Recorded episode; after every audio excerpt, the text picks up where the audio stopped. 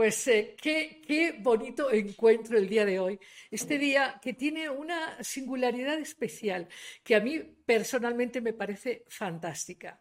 Sé que es una tradición que se celebra especialmente en Estados Unidos, el Día de Acción de Gracias, pero déjame decirte que la palabra gratitud es una palabra muy antigua en la historia de la humanidad. De gratitud hablaban los mayas, los chinos, los griegos, los egipcios. Y la palabra, la palabra nos viene de una raíz latina una raíz latina que, se expresa exactamente como reconocimiento, aprecio, gratitud, pero también hay, una, raíz protolatina que se, que se relaciona con la gracia. Y efectivamente, hoy te comentaba en algunos medios que la gratitud es una emoción expansiva extraordinaria. Eh, cada vez que la sientes, cuanto más la sientes, más te expandes y más eh, te conectas con esta emoción preciosa que cambia la resonancia de tu conciencia y sobre todo de tu relación contigo mismo, con tu mundo, con la gente que te rodea.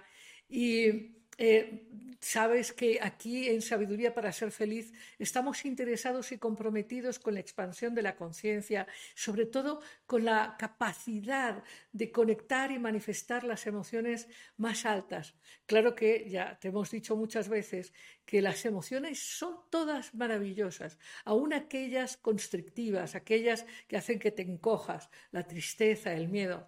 Pero, pero la verdad es que todas ellas tienen un gran valor y lo único que las hace negativas es que las reprimas, las suprimas, eh, las ignores, en fin, eh, pensamos que tener conciencia emocional presente y consciente es una gran, una gran riqueza y es un gran camino de expansión de conciencia.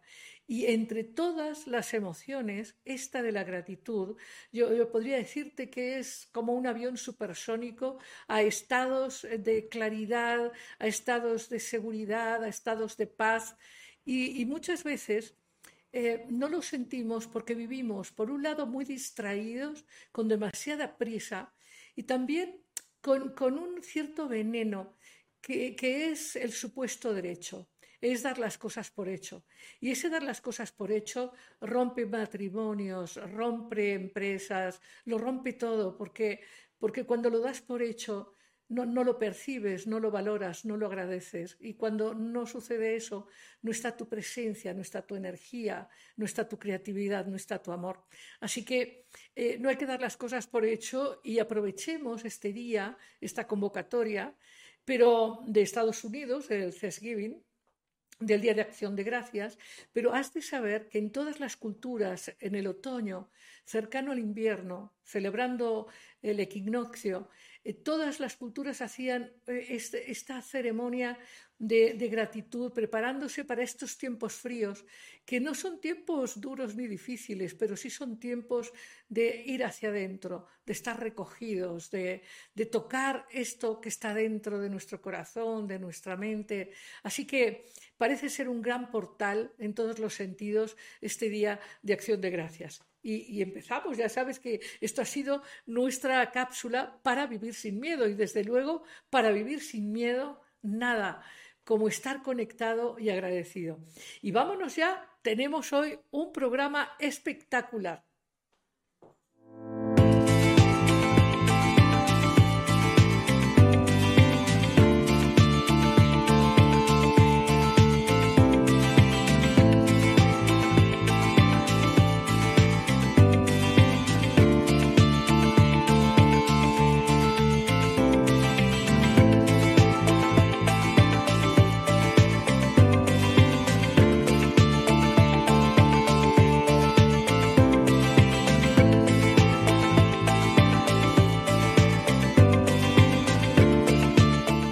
Pues eh, muy bienvenida, muy bienvenido después de nuestra cápsula para vivir sin miedo. Te había yo dicho, te había planteado en nuestras redes que íbamos a tener un programa extraordinario con la terapeuta Rocío Rodríguez. Ella es una mujer de una experiencia enorme de más de 30 años, eh, ayudando a papás y a niños a... Eh, recrear estas acciones que los llevan a la salud, al crecimiento, al gozo. Así que Rocío Rodríguez, muy, muy bienvenida. Muchísimas gracias por tu presencia aquí. Muchas gracias por la invitación, Lidia. y, habíamos dicho que íbamos a hablar de desafíos para papás y para niños post pandemia. Es un tema que, aunque parecería que hemos salido de la pandemia, el impacto se ha quedado. El dolor, el dolor de la pandemia se ha quedado. De hecho, queremos invitar a papás y a mamás y a hermanos, tíos, abuelos a que expliquen y a, todo, y a jóvenes que nos cuenten cómo, cómo de los 15 se fueron a los 18 sin, sin, sin ningún proceso ¿verdad? O, bueno, estos papás eh, que, han, que han sufrido muchísimo. Yo te quiero plantear, por ejemplo, y a ver qué nos dicen nuestros amigos y amigas, te quiero plantear, Rocío, ¿qué pasa cuando llega la pandemia? Eh, de hecho, yo me siento afortunada de que en México sí podíamos salir a pasear a los parques, pero ha habido lugares en el planeta donde lo del holocausto era la experiencia cotidiana, encerrados, sin poder salir, eh, a veces en, viviendas de 80 metros con cuatro o cinco personas viviendo juntas, más la mascota, es una cosa. Pero, ¿qué pasa cuando... Eh, porque aquí hay muchos, digamos, muchos seres impactados. Por un lado, los papás, los niños, los maestros, porque los maestros han, sufrido en la pandemia indecible. Esto de tener que enseñarle a los niños pequeños vía Zoom ha sido terrible. Y yo me pregunto, bueno, si una mamá que, bueno, que es ama de casa, que está ahí en la casa y tiene un niño, y bueno, ha sido difícil, porque es difícil, pero ¿qué pasa cuando una mamá trabaja, tiene un empleo fuera de casa, tiene dos o tres niños, ¿cómo, ¿cómo se hace eso? Es imposible. O aún una mamá que está en su casa pero tiene tres niños. Eh, no hay ni siquiera espacios tantos en nuestros departamentos para que cada niño tenga su habitación y su aula privada, ¿no? De entrada su computadora. De entrada su computadora. Y, bueno, pero cuéntanos tú porque, porque creo que el impacto, la falta de socialización, el estrés, el cansancio, eh, ha generado pues una gran falta de desarrollo, pero cuéntanos desde cómo lo ves tú. Pues yo veo yo creo y estoy segura que todavía no nos damos cuenta el impacto que tuvo a nivel socio, socioemocional en nuestros niños y en adultos también, en salud mental. Pero lo que se hasta ahorita se ha investigado y lo que estamos viendo en los consultorios es si hay un impacto importante a nivel social, emocional, sobre todo, y, y cognitivo, ¿no? Sí, cognitivo, social, emocional. En todas las áreas. En todas las áreas. Ahora, eh, me gustaría sí, que nos ayudes a, a, compartir con el auditorio cómo son estos impactos, en qué se ven, porque a lo mejor muchos papás, mamás, maestros no acaban de darse cuenta de ese retraso cognitivo, mm. ese retraso en capacidad de socialización. Por cierto, que tenemos un invitado del más allá. Así yo, dije, va a venir esta maga terapeuta Rocío Rodríguez, pero tenemos a Freinet. También, vamos a invitar a Freinet y vamos a hablar de él en algún momento, ¿no? Exacto. Sí. yo creo que como bien dices, aquí que veo el mar, yo digo, bueno, esta pandemia, ¿no? Nos tocó a todos, a todo el mundo, y cada quien en diferente barco. ¿No? Sí, claro. Y, hubo quien se volteó y quien trató de sobrevivir, hay quienes perdieron gente en el camino. Entonces yo, yo parto de la idea de, que todos hicimos lo mejor que pudimos, hubieron diferentes fases, hubieron muchas pérdidas, muchos cambios, pero mucho aprendizaje también, ¿no?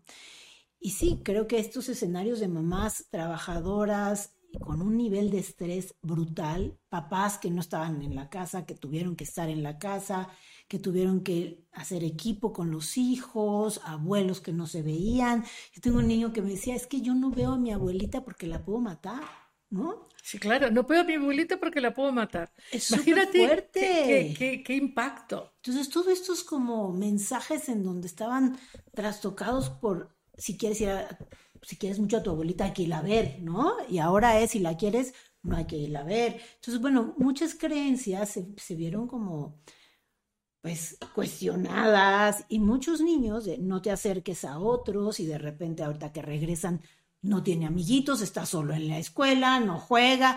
Pues claro, hay muchas cosas que se quedaron en el disco duro y hay muchos niños que les está costando trabajo. Apatía, depresión en los niños. Muchísima ansiedad, o sea, las uñas, pero el pelo, pero la ropa, pero no quiero ir a la escuela, ansiedades, separaciones. En chiquitos que no habían ido a la escuela, que empezaron yendo a la escuela en Zoom y luego la transición a la escuela, ¿no? El control de esfínteres, o sea, muchas cosas en donde en la línea de desarrollo hay como ciertas conductas esperadas y que se movió todo, ¿no? El adolescente que platicábamos que pues que de 15 es una cosa y poco a poco lo voy soltando y de 18 es otra, ¿no? Y de repente ya yo ya tengo 18, ya me salté todo, ¿no? Ya me, ya me voy, ya me, voy, ya ni me esperes. Entonces, bueno, sí creo que tono muscular, o sea, muchas cosas en lectoescritura, tenemos muchísimo reto, tanto claro. papás como terapeutas como escuela, para, para resarcir lo que ¿no? Y yo creo que no nos vamos a tardar dos años. Yo creo que si nos hacemos conscientes de esto, podemos acumularlo en seis meses, pero sí con conciencia de decir, bueno, si esto fue por la pandemia, si mi hijo único necesita socializar, si necesita más primos o más amigos y, y, fortalecerlo y acompañarlo, ¿no? Yo creo que justo lo que decías del miedo, cómo aprender a transformar del miedo a la calma y abrazar al miedo y aprender a soltarlo cuando hay que soltarlo, ¿no? Pero creo que ese sería como el resto, o sea, el estrés sostenido en tanto tiempo, que es el cortisol, ¿no? La hormona del estrés nos invadió a papás y a hijos.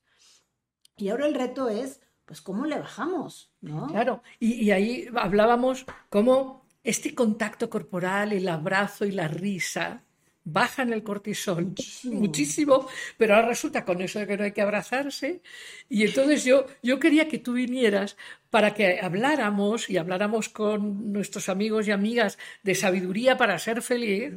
Eh, de ahora que se viene la Navidad, los tiempos compartidos con la familia, pero también el pánico porque ya ves tú que ya ahí viene otro nuevo coronavirus, ahí viene, y, a veces un catarro ya, es, parece una sentencia terrible. Entonces, ¿cómo aflojar un poquito este temor? No las precauciones, pero sí el temor. Y, y un poco entender que cuando uno abraza, uno está entregando salud. Exacto. Y baja el cortisol, sube la oxitocina, que esa es la hormona justo del vínculo, del contacto, que nos da paz, que nos da calma. Entonces yo les digo a los niños, a ver, ¿qué genera calma? No, pues jugar fútbol, ir a, con mis amigos, reír. ¿Y qué te genera estrés? No, pues los exámenes, el coronavirus, la alarma sísmica, ¿no? O sea, creo que el primer paso es conocernos, ¿no? Y, y, eso es lo que hacemos en el consultorio, decir, bueno, ¿quién eres? ¿Qué te gusta? ¿Qué no te gusta? Y respetar las diferencias, cada quien sus miedos, cada quien sus, sus herramientas, pero sí saber qué me estresa y qué me calma. Y, y, diagnosticar, que yo creo que un trabajo que tú haces muy importante es diagnosticar qué pasa con el desarrollo psicomotriz. Eh, eh, la misma ¿no? tensión muscular que permite que un niño tome el lápiz con seguridad. ¿no? Pues sí, vemos justo en el placer sensorio motriz eh, que plantea Couturier es mucho como el tono muscular en relación con otros, porque es la psicomotricidad relacional, ¿no? Entonces, ¿cómo me vinculo conmigo mismo primero? ¿Cómo me vinculo con los otros? Hacemos terapia grupal, en cómo me vinculo cuando hay otros niños, cómo me vinculo con las reglas, con el espacio, con la frustración. Y esta fue una de nuestros exámenes más, más fuertes, ¿no? Es decir, nadie sale, pero nadie sale. Y ahí en esto de que yo creo que es fundamental es cuestionarnos para qué educamos a nuestros hijos. Ah, es esencial. Y por qué es importante la capacidad de adaptación al malestar, la capacidad de autosuficiencia y de autonomía. Bueno, déjame contarte algo. Conozco padres, ah, ese es un tema que habíamos hablado y que tenemos que hablar con Freinet, ¿no? Pero ahora, cuando, cuando, cuando Freinet, ahí está ya, ¿verdad, Freinet? Entonces, eh, hablemos un poco de él, ¿no? De Freinet. Pero te lo comento porque de la mano de que he visto papás verdaderamente, eh, ¿cómo te diré?, asustados, eh, queriendo ser buenos papás, gastando dinero. Es decir, papás que, si por lo que sea no tienen mucho, ¿no? Y no pueden llevar todos los domingos a sus hijos al restaurante, tal, tal, tal, se sienten culpables.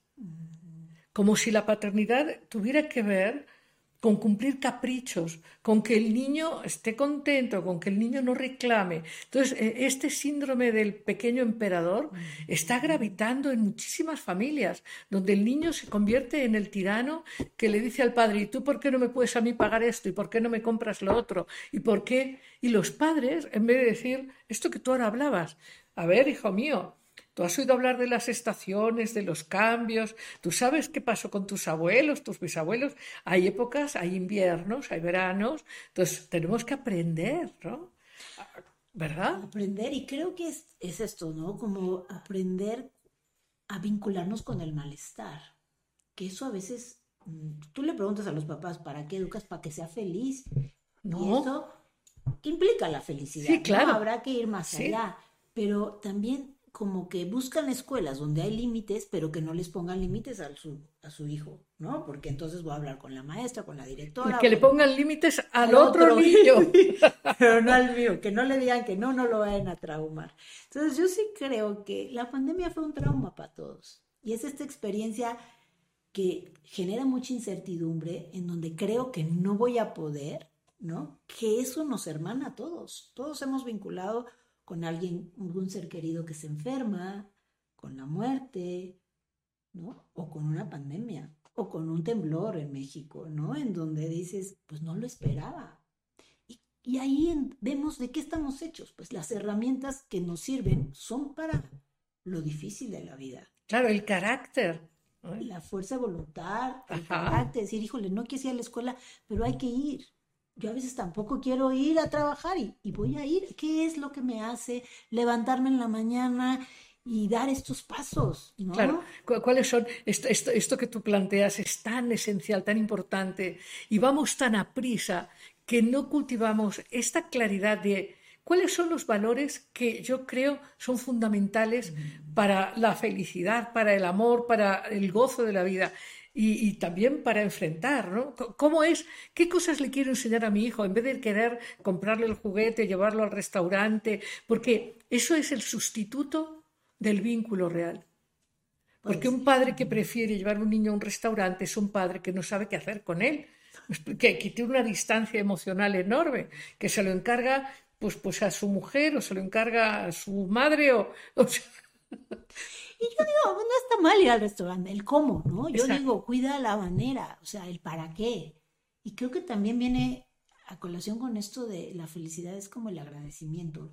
Los niños exigen, muchos, no todos, pero muchos exigen cosas porque creen que eso merecen, dan por hecho que eso les toca, pero eso es como una... Pero, pero, ¿cómo hemos invertido esto? Es decir, porque antes los hijos teníamos cierto temor de los padres. Es decir, los padres tenían autoridad y ponían límites y bueno, de hecho, no sé, las personas querían formarse pronto para adquirir su propia libertad, su propia adultez. Ahora es divertidísimo en algunos países que los hijos no se van y lo que quieren, de hecho, es grave, ¿eh? porque porque no es sano, ¿no? que chicos de 35 o 40 años ahí estén es fuerte, en un control, en un abuso. Pero yo creo que es resultado de una educación dependiente en donde no ha...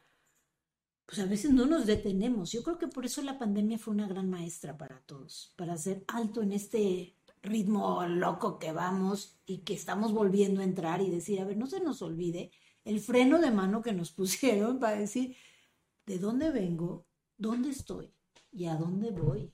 ¿No? Yo creo que eso es como que todos los días bajar el ritmo, que agradezco que estoy sana, que estoy viva, que mis hijos están bien, que, ¿no? O sea, tenemos tanto que agradecer. Claro, claro, pero si vivimos desde el mecanismo del miedo de simplemente sobrevivir, el miedo a no enfermarme, a no quedarme sin dinero, a no quedarme solo, eh, si vivimos desde el miedo, no, no, no, no hay una motivación creativa porque no está la motivación de que quiero eh, aprender, quiero compartir, quiero expandirme, expresar, conocer. No, es solo irla llevando, como decimos coloquialmente, ¿no? Entonces eso no es motivador.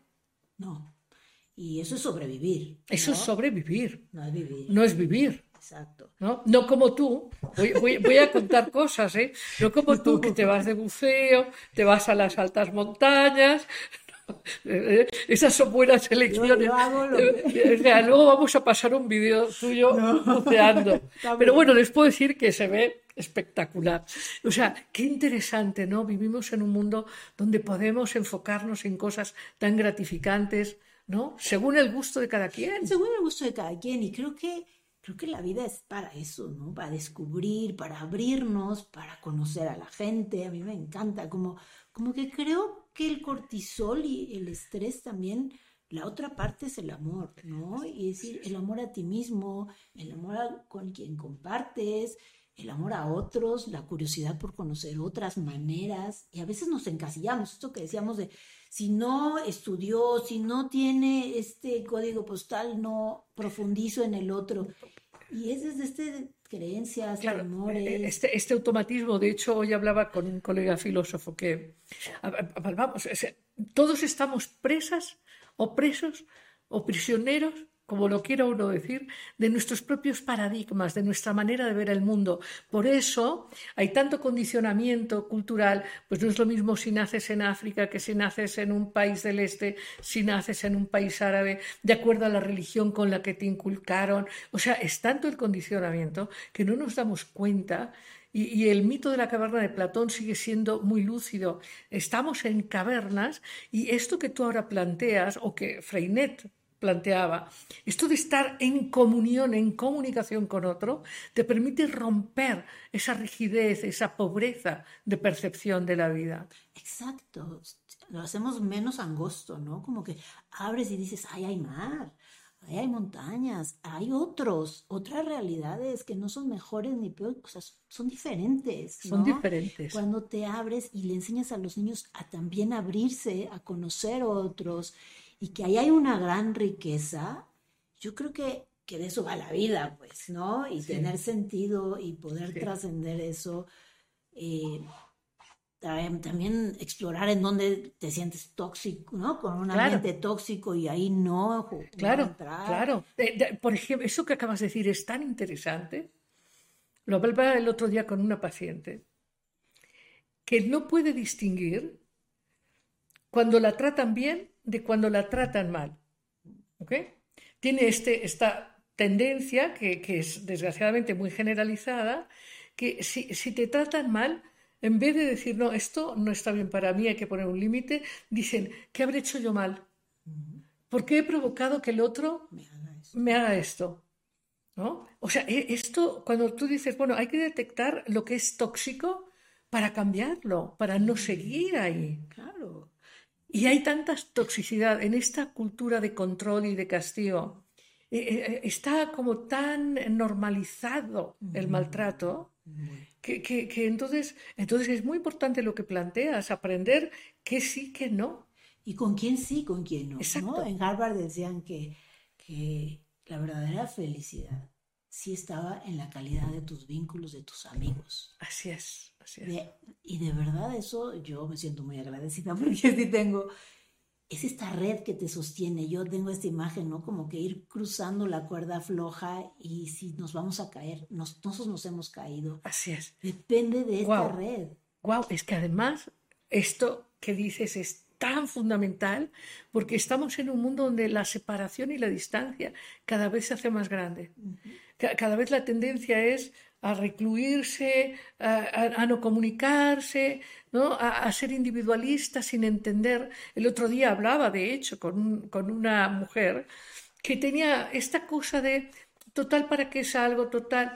Bueno, si no colaboras con otros no puedes hacer nada, porque cualquier creación depende de otros. Hay que aprender. ¿Eh? Y Freinet. Hablemos de Freinet. él, nos está diciendo, bueno, ya hablen de mí. Hablen de mí. que soy invitado también. ¿no? había esta noción de las escuelas, decía, bueno, hay que hacer un equipo colaborativo. Y, yo no bueno, en una escuela Freinet. Tú, tú, te educaste en escuela Freinet de chiquita. Tres años nada más, porque luego mi papá ya no le gustó. Pero, pero sí era... Eh, la colaborativa, ¿no? Había como esta cuestión en donde todas las mamás vendían y entonces los niños llevaban y vendían, ¿no? Sana, todo sano. Sí. Y era muy bonito como todo esta, este matrimonio que hacía la escuela con los papás.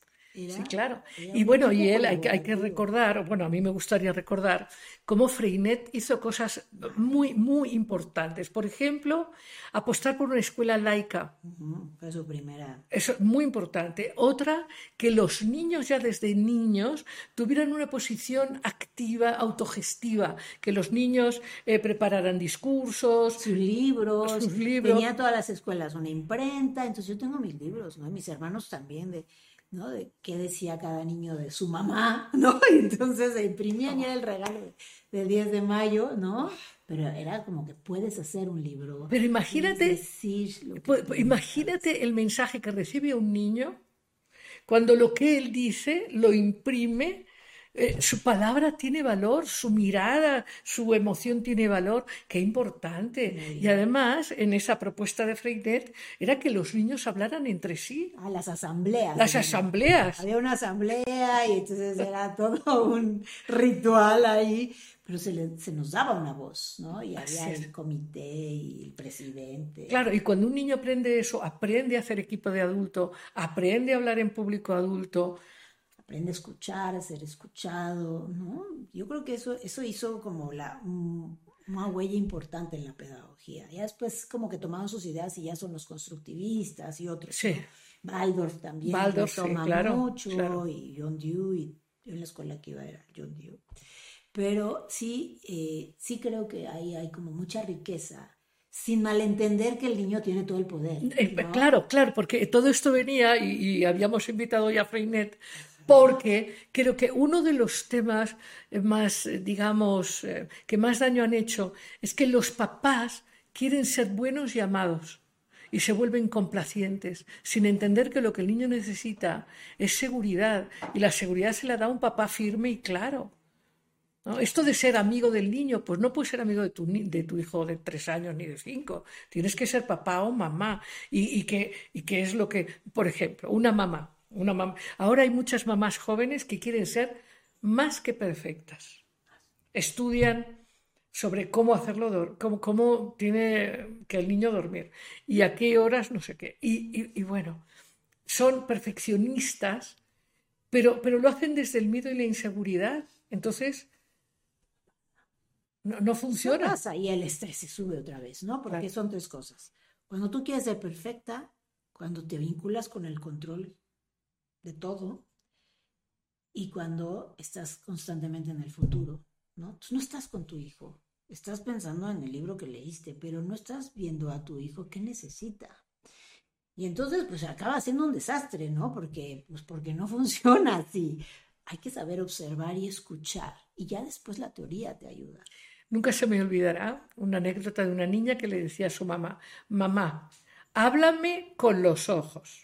O sea, sí te estoy escuchando, no mamá, háblame con los ojos. Sí, claro, porque en este tren en donde sí dime, pero no, ah, pero primero, pero primero estoy en el celular, pero primero estoy en otras cosas, si hay un buen vínculo, los, los límites, todo funciona mucho más fácil. Claro, claro. El no es más escuchado, el niño lo entiende, y no traemos dinero, no, no vamos a comprar esto. Ah, sí, pero cuando todo es sí y al primer no, ahora lo que hacen los chavos, ¿no? Es que la niña me dijo que no me quería y riájale, se anda en el cutting, ¿no?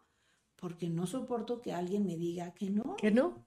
o que no entré a la universidad que quería, o no era el trabajo. O sea, creo que, creo que nos estamos equivocando en ese sentido Hombre. de, o sea, en la gama de estilos de crianza ves, ¿no? La sobreprotección o el abandono, ¿no?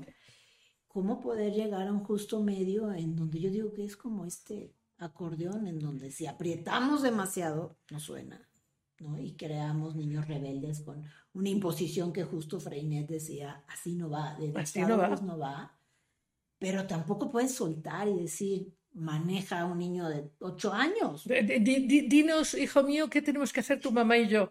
Que tenemos un conflicto. O sea, Exacto, como que no hemos encontrado un- la manera de, de expresar como papás eh, sí hay maneras de formarse y sí hay maneras de Y- y- y- escuchar. y Y, hay estás- cosas como de sentido común que no es tan común. Así es, y está centrado en esto que tú dices, que es el vínculo, estar ahí de verdad, interesarse de verdad. Pero claro, si estás interesado, eh, como tú planteas, en, en qué va a pasar mañana y, y- si me equivoco y, y no me quiero equivocar, por Dios.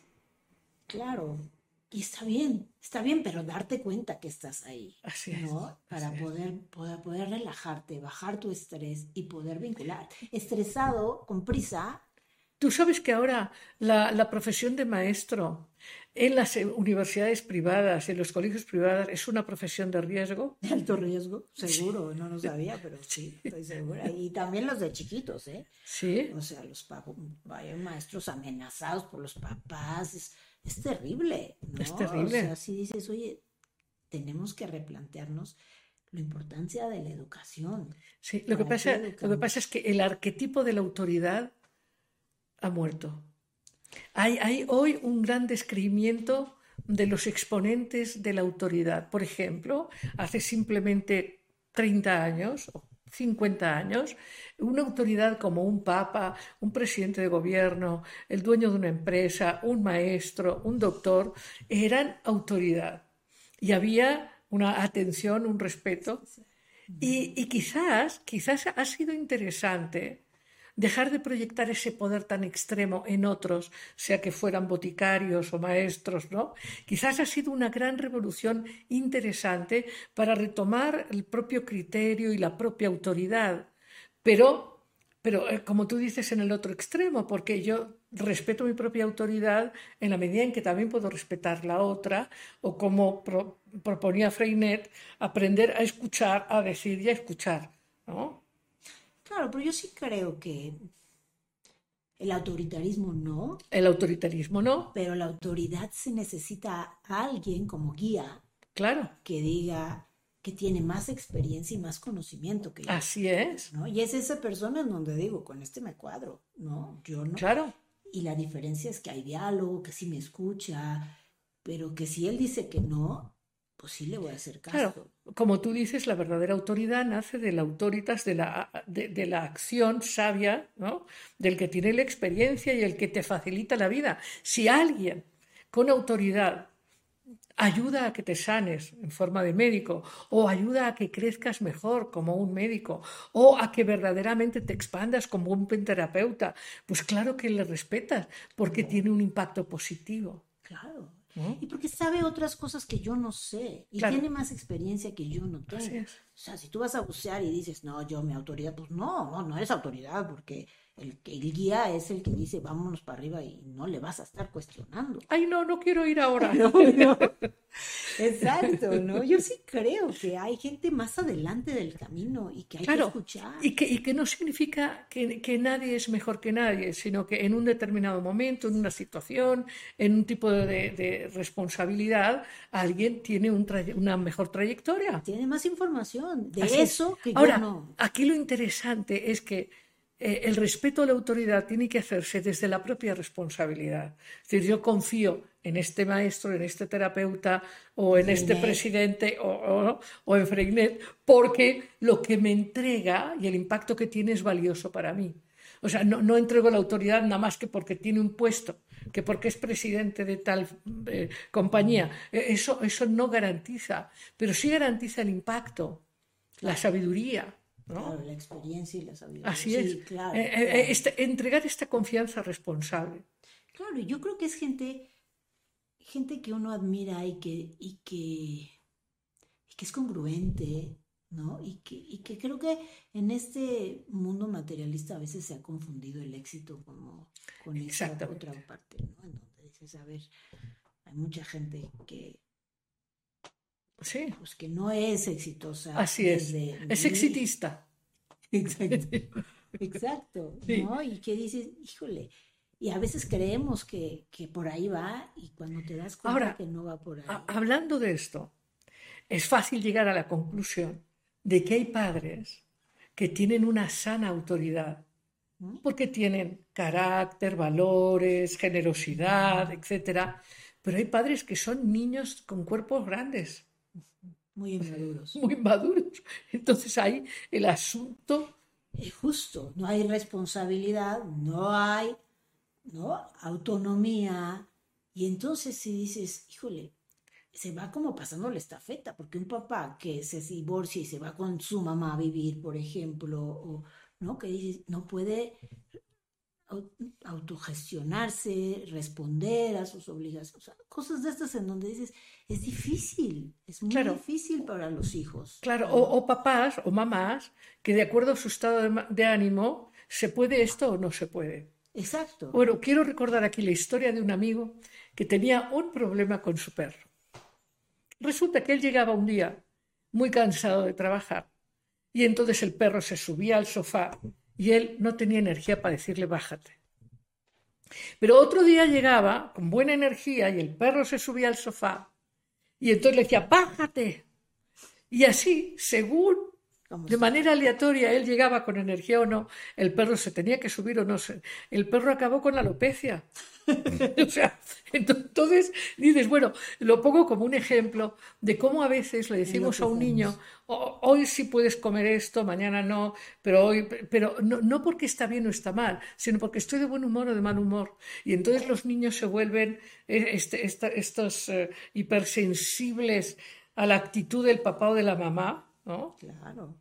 Estos niños adultos. No hay, exacto, es como no hay señales, señales, ¿no? Cuando vas en la carretera, yo creo que cuando hay señales claras, vas más tranquilo. Claro. Esa la el Waze, ¿no? Que me encanta, que te va diciendo y vas viendo y vas tranquila que vas a llegar. Pero si se vuelve loco el Waze, pues estás ansioso todo el tiempo, porque ahora a la derecha o a la izquierda, ahora sí, ahora no. Te pone muy nervioso. Los niños así están, muchos, no todos, pero la ansiedad en donde ahora sí puedes salir, ahora no, ahora es híbrido, ahora es presencial, ahora es, ¿no? Con la burbuja, ahora ya no, ahora te vuelves a poner el cubrebocas, ahora. Estos, estos cambios de planes a cada rato poco predecibles, en donde lo que necesito justo es confianza y seguridad, que me da el afuera, que si te digo voy a ir por ti, voy a ir por ti, en los primeros años es básica ya después le podemos cambiar y pues bueno, la vida se encarga de que tiemble y pues no teníamos, ¿no? Ajá. Pero esta parte, pues sí, es, es muy importante, ¿no? Poder predecir y poder tener un vínculo. Y ya teniendo un vínculo, un apego seguro, no ambivalente, no ansioso, no inseguro, entonces sí puedo poner también límites claros. Se entra mucho mejor. Bueno, ¿y, ¿y, qué pasó, Andrew? ¿Tenemos o no participaciones, porque me imagino que este tema ha tenido que crear muchísimo interés y además debe haber sido muy interesante escuchar a nuestra invitada hoy. Sí, por supuesto. Hay algunos comentarios en YouTube, eh, pone Julia Elba para Ríos. Eh, yo tuve el condicionamiento de que tenía que sacar 10 y ser mejor que los demás. Y yo interpreté que si no lo era, entonces no merecía el amor de mi madre. Y bueno, Carla como cita eh, comenta, es maravilloso acompañar a los niños en su crecimiento. Ok, maravilloso. Sí. Y sí. y sí, justo eh, tiene que ver como con la identidad, ¿no? O sea, imagínate si yo pienso que, que si no soy tan, saco 10, no, no me quieren, ¿no? Y pues estamos, por eso la competencia es también tan fuerte que yo digo, el fútbol es maravilloso, pero no para que no hasta donde lo hemos llevado, pues, ¿no? Bueno, yo creo que es excesiva la... Sí, eh, algo que quizás los papás y los maestros no saben siempre, o no lo saben todos, es que cuando hay tensión o conflicto entre papá y mamá, eh, en fin, en el medio, el niño no dice, mi, padre es un inmaduro, mi, mi, mamá está distraída. No, lo, el niño dice, algo hice mal, algo hice mal, como esta paciente que yo te decía, que no sabe reconocer si la tratan bien o mal, porque ella parte de esta posición, de esta memoria de infancia, de algo hice mal, algo he hecho mal. Porque, porque si no, en la mentalidad del niño, el niño antes de un buen desarrollo adulto, el niño lo ve todo referido a sí mismo. Entonces, si algo está mal, él es la fuente, él es el centro. Y eso gesta una identidad dañada, porque genera esta identidad avergonzada porque hay algo mal en mí y no lo puedo contar, porque entonces no me van a querer. ¿no?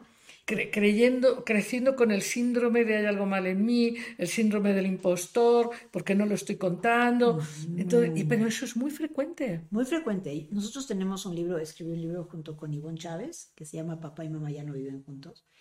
Y ahí hay varios ejemplos, pero uno de ellos es que justo hay, hay niños que empiezan, iban mal en la escuela, los papás nos vamos a separar, tal, y empiezan a ir perfecto en la escuela, ¿no? Como si, si esto Claro, si yo me porto bien, esto ya, se esto ya se va a juntar, pero si, si ya todo va muy bien, ¿no? Ya no se pelean, acuérdate que te dije que, ¿no?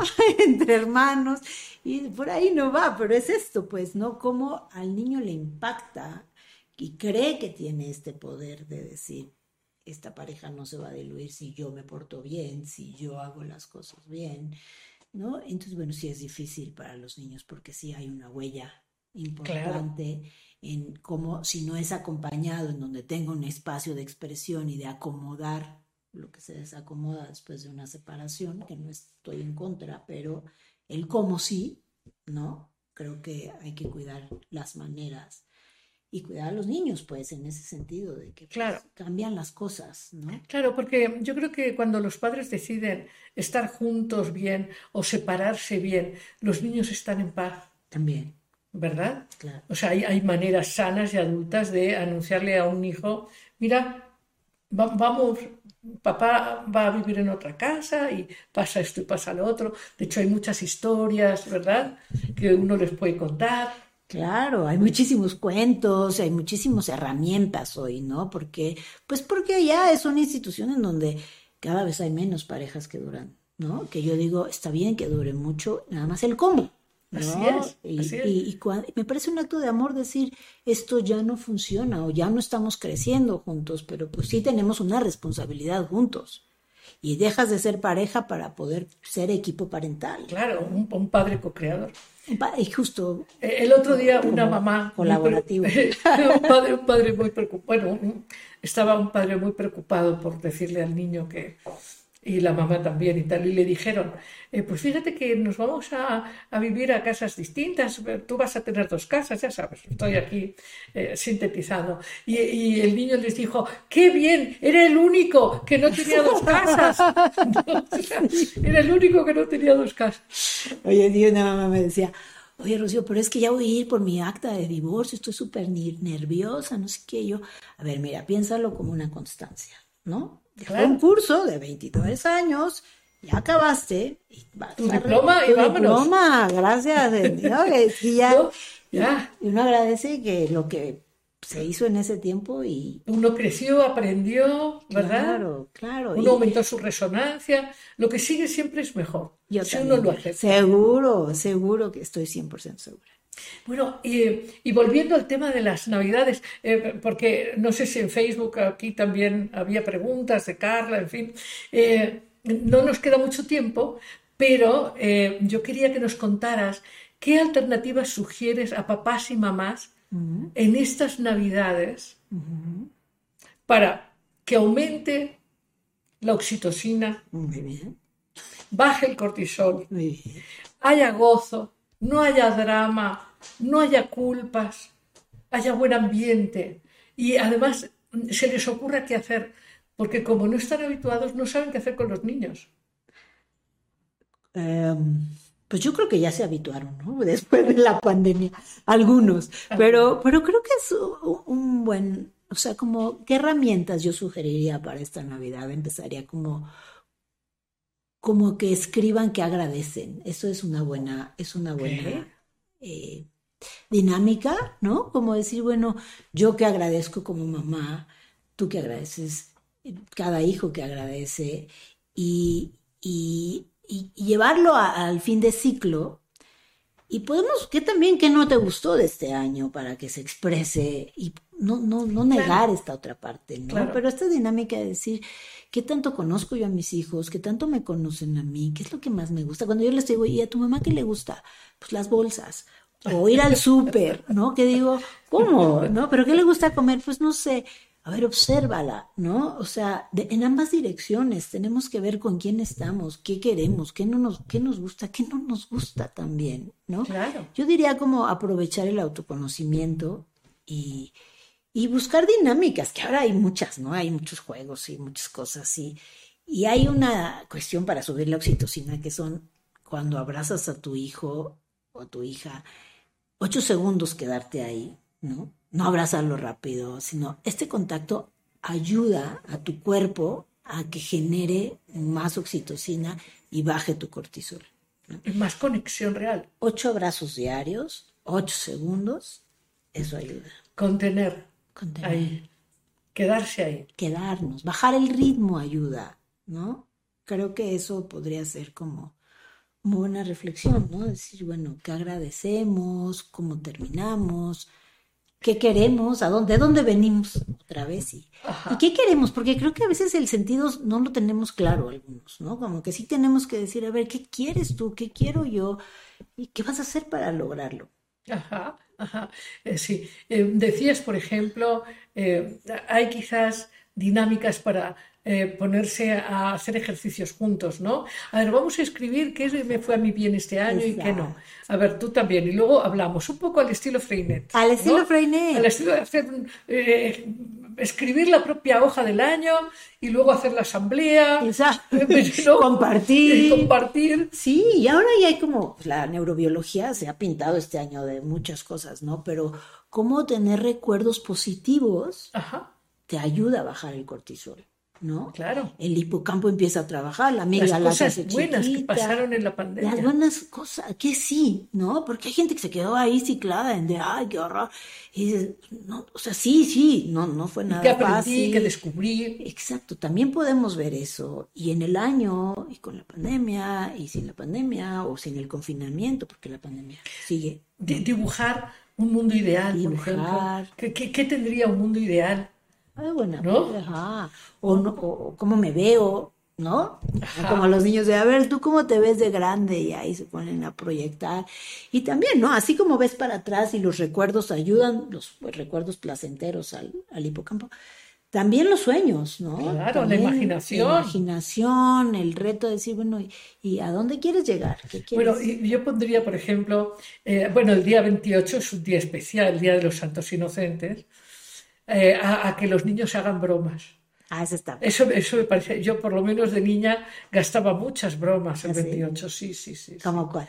Por ejemplo, una broma era llamar eh, a un X teléfono Ah. y decir, oiga, ahí lavan la ropa y te decían, no, como si fuera la tintorería. No, ah, qué sucios que son. sí, eso sí está muy. Mi papá ejemplo- es su día preferido. ¿Eh? Y nos hacía muchas bromas, mi papá. Sí, luego poner monedas enganchadas a un hilo invisible, que ahora hay hilos de nylon, o un billete de mil pesos, ¿te imaginas? Y ¡zas! O pedir prestado. O pedir prestado. O bueno, la típica noticia, oye, supiste tal cosa, no me digas. Eh, ¿Cómo es? Santo inocente que te dejaste Exacto, engañar. exacto. Pero, pero hace poco hice, hace, hace dos años hice una noticia por ahí, todo el mundo preocupadísimo hasta la noche. Pero es, es bien divertido. Sí, el sentido del humor ayuda El mucho, ¿no? Saber reír, gozar, divertirnos, ¿no? Porque Claro. justo estar siempre desde el miedo y preocupados y ver menos noticias, yo digo, yo creo que sí hay que estar informado, sí hay un, un Informado, compromiso. pero no obsesionado. Pero no obsesionado, en le- ¿no? O sea, cuando ya te Hay, controla hay que la ver, mala hay que ver noticia. programas como Sabiduría para ser feliz. Exacto, una y otra vez. Y recomendarlo, amigos, amigas. Hay que recomendar esto, ya sabéis, eh, lo mandáis por WhatsApp, en fin, a vuestros amigos, mandáis like. Y hay más preguntas, ¿verdad? Claro, eh, hay tres. Lilia García, bueno, comenta un poco eh, cómo lograr que los niños vivan con mayor confianza y tengan mayor tolerancia a la frustración. Es como pregunta. Y también eh, pregunta, cuando notamos en un niño ansiedad, ¿cómo, cómo podría ser morderse las uñas? ¿Cómo podemos apoyarle a que esto cambie? Y eh, Saides comenta, ¿qué es el cortisol? Disculpen mi ignorancia. No, no, está Muy bien. bien, ¿no? Sí, Voy a empezar por la última. sí. El cortisol es, una, es la hormona del estrés, ¿no? Se genera en un lugar del cerebro que se llama la amígdala y es, esta está como para nuestra alarma interna, ¿no? Como la alarma del sismo. ¿no? es la que dice, peligro, peligro. Entonces empieza a surgir un chorro de sistemas en las glándulas suprarrenales, hay un proceso inflamatorio. Cambia, cambia el sistema, bueno, hasta la resistencia galvánica de la piel cambia, Exacto, y el vemos- ritmo, el ritmo circula- del corazón, la circulación. el pelo, Así ¿no? es. O sea, como, como si estuviéramos en alarma sísmica que todos Como si estuviéramos rodeados de leones que nos van a morder en cada instante y estuviéramos si- sin poder resolverlo. Porque claro, a, a mí me gusta hablar de este reflejo de los gatos. Los gatos son seres que a mí me enseñan mucho. A mí también. Entonces, cuando, cuando un gato va a cazar una mosca o algo, se pone en estado cortisol, se pone alerta, dispone todo su organismo, se pone tenso y luego y se relaja totalmente. Entonces, lo que hemos perdido es el, efe- el efecto de la relajación. Ya. Y entonces estamos constantemente en cortisol. Pero esto que decías de los leones es un poco lo que nuestro cuerpo segrega es cortisol y tenemos tres opciones. O ataco, O- o huyo, O me paralizo. o me paralizo. Y entonces vivir así no está mal porque hay, este cortisol también nos ayuda a muchas cosas, pero el exceso sostenido en el tiempo Claro. es como vivir en alarma sísmica todo el tiempo. Entonces, ¿no? Pues, es súper dañino, súper tóxico. Entonces, lo que, lo que lo nivela es la oxitocina, que es otra hormona que nos ayuda a encontrar la calma, tu gatito, que se relaja. Relajarte. Todos los, los deportistas se dicen de alto rendimiento, el éxito está en el descanso también. Así es. Si tú no descansas, si tú no te relajas, si tú no meditas, si tú no haces, por eso tanto mindfulness, meditación, yoga, ahorita, porque vivimos en una serie. Claro, aquí lo que me divierte a veces es que la gente se toma la meditación como, como, como otra exigencia más. Entonces, ¿me entiendes? O sea, sí. Exacto. Entonces hay que, hay que entender que, le- que el asunto es relajarse, Claro, dejar de tener miedo, dejar de querer controlar el futuro, vivir el presente de manera natural, ¿no? O sea, no hay que irse al Himalaya para tomarse un café con presencia. no, no, no, no, yo creo que Eh, En fin, ¿qué hacer? Porque ahora sí ya nos tenemos que ir rapidísimo. Ah, ok. Eh, ¿Qué hacer con un niño que tiene Ah, sí, las uñas, tal, ¿no? Yo, yo diría, el deporte es una maravilla, el ejercicio, y más en cuestiones naturales, ¿no? Primero hacer eso, o sea, los niños que están ansiosos, abajo de la ansiedad, el miedo que es, la emoción que subyace es el miedo, ¿no? Tenemos que entender por qué está, qué es este miedo que tiene a qué, que a veces él ni sabe, pero, ¿no? Pero generalmente arriba hay un padre ansioso o una madre ansiosa. Así es.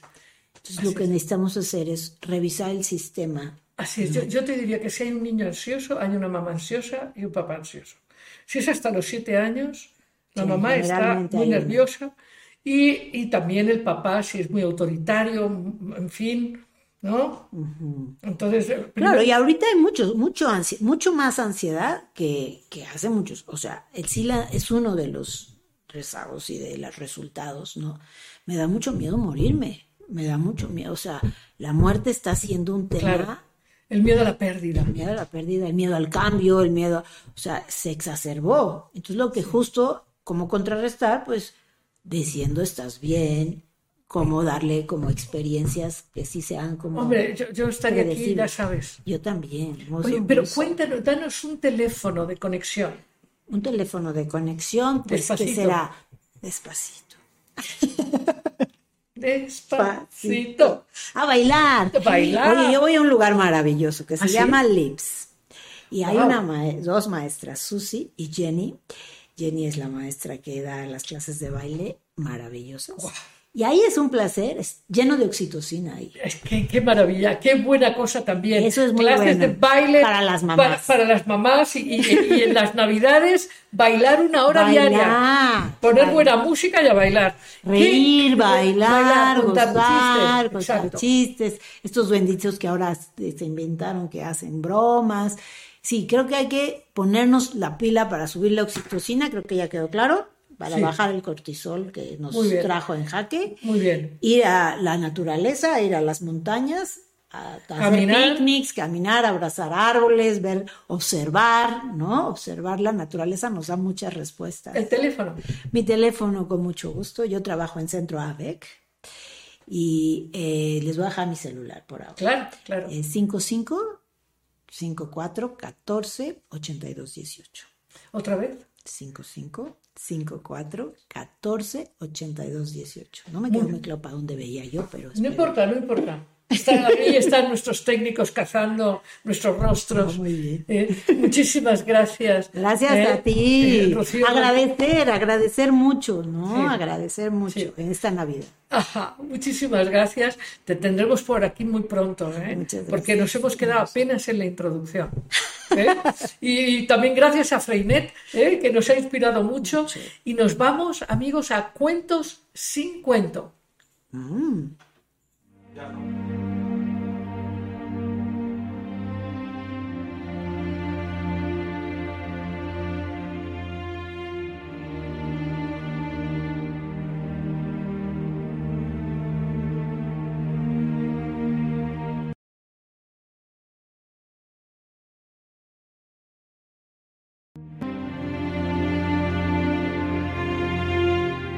Pues aquí estamos, amigos, en Cuentos sin cuento. Ya sabes, este, este eh, momento para entrar en conexión con esta sabiduría que llega directo al corazón. Pues esta eh, es una historia, es un cuento que se llama Los errores ajenos. Qué importantes son los errores ajenos. Resulta que había unos monjes que decidieron salirse del ruido del mundo, entrar en contacto con su ser interior, tocar una sabiduría profunda. Eran cuatro monjes y decidieron que tenían que estar sin distracción, así que se iban a llevar a un ayudante para que preparara las comidas, etc. Y ellos solamente estuvieran en una gran conexión, en silencio, en paz. Muy bien. Entonces, pues nada, resulta que el ayudante tenía que preparar la comida, pero también tenía que preparar que las lámparas eh, de aceite estuvieran prendidas, etc.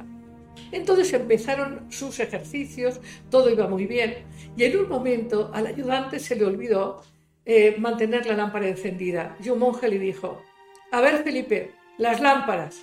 Y otro monje le dijo, pero ¿cómo usas reclamar a nuestro ayudante si estamos en silencio? Y sale el tercer monje y dice, pero ¿qué, qué pasa aquí? ¿Qué pasa aquí? ¿Cómo se ponen a hablar y a distraer?